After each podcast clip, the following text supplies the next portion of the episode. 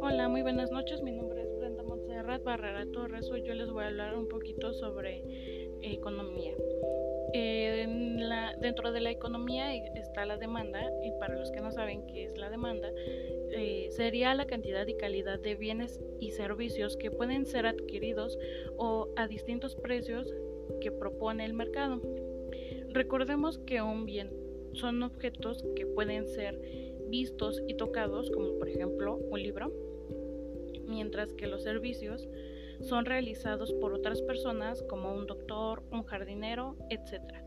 Dentro de este tema se vincula con la teoría del consumidor, puesto que, puesto que su objetivo es asignar o distribuir su renta de estos productos para adquirirlos, eh, dando una eh, satisfacción.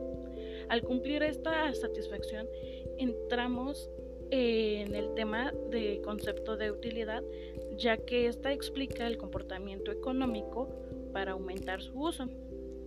Con ayuda del concepto de preferencias al realizar una elección real o imaginaria entre ciertas alternativas y su ordenamiento económico, donde también interviene perdón, eh, la curva de indiferencias, puesto que se muestra las combinaciones del bien y del servicio.